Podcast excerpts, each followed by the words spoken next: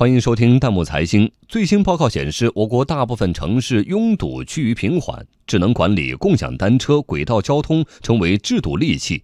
网友期待科技改变出行，共享迎来通畅。有请值班编辑一言。说到城市交通，大家通常想到的都是交通拥堵的问题。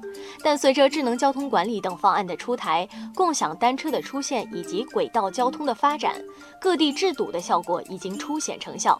最新发布的二零一七年第三季度中国主要城市交通分析报告显示，全国一百个主要城市中有百分之三十七的城市拥堵同比出现下降，大部分城市的拥堵趋向平缓。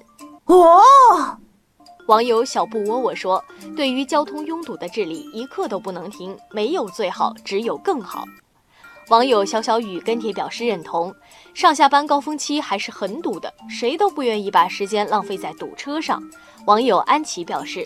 多坐地铁可以躲避拥堵，花费在路上的时间会减少许多。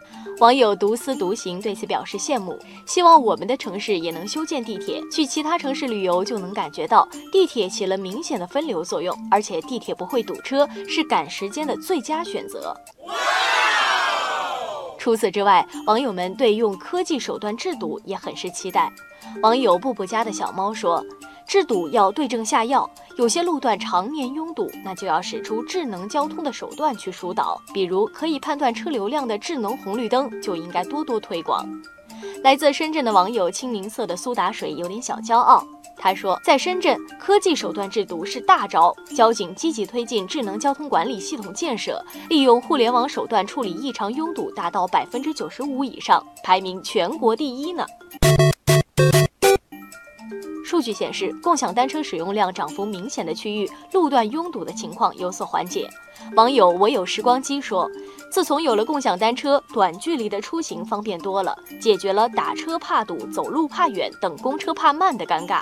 网友未闻其名也表示，家离单位不是很远，有了共享单车，上下班的时间缩短了，还省了打车的钱。哦。网友认真不笑则有新的看法，说道：“我也享受过共享单车带来的福利，但有的时候乱停乱放的共享单车反而会造成狭窄的道路的拥堵。希望对共享单车能有更规范的管理。”近年来，交通拥堵和停车难一直是困扰大家出行的两大难题。建立智能交通系统，坚持实施公交优先政策，开出药方，对症下药，不仅要智慧出行，更要快乐出行。